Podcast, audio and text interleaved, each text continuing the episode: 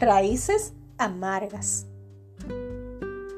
Cuídense unos a otros para que ninguno de ustedes deje de recibir la gracia de Dios.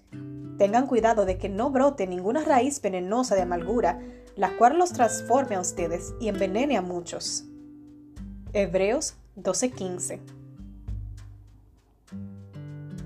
No sé cómo ni cuándo comenzó, pero confieso que desde hace unos años, antes de salir de casa, debo hacer una revisión importante Asegurarme de no tener pelos en la barbilla. Tengo un espejo de aumento que pongo en el alféizar de la ventana para aprovechar la luz natural. Y con una pincita me dedico religiosamente a desarraigar a los invasores, como si fueran malezas en un jardín. Si por alguna razón descubro a mitad del día que tengo un pelito que me está creciendo en la barbilla, no puedo dejar de tocarlo. No consigo parar de frotar las yemas de mis pulgares contra su áspero borde no puedo esperar hasta llegar a mi casa para eliminarlo inmediatamente.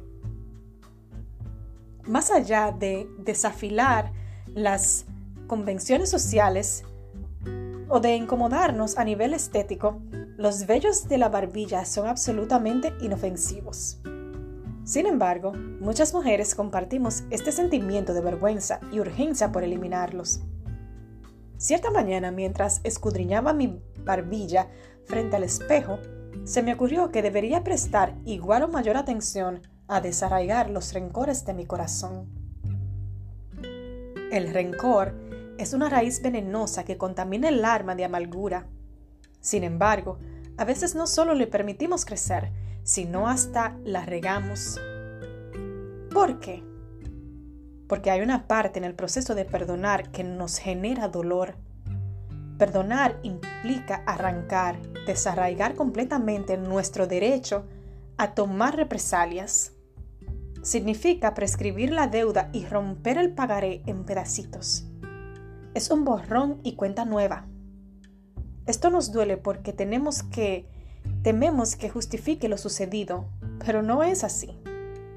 El pastor y teólogo Sam Storms, en un artículo que escribió acerca del perdón, comenta y dice, el perdón no significa que debes ignorar que alguien te lastimó. Perdonar no significa que debes cerrar tus ojos ante una atrocidad moral y pretender que algo no te hirió o que realmente no importa si la persona infractora es llamada a rendir cuentas por su delito o no. El perdón simplemente significa que tú decides en tu corazón dejar que Dios sea el vengador. Él es el juez, no tú. Perdonar no es justificar lo sucedido, tampoco es pretender que no ocurrió, es confiar en que Dios juzgará correctamente. Señor, cuando soy reacia a perdonar, haz que el borde áspero de la raíz del rencor me incomode, que me pinche tanto como un pelito que me crece en la barbilla.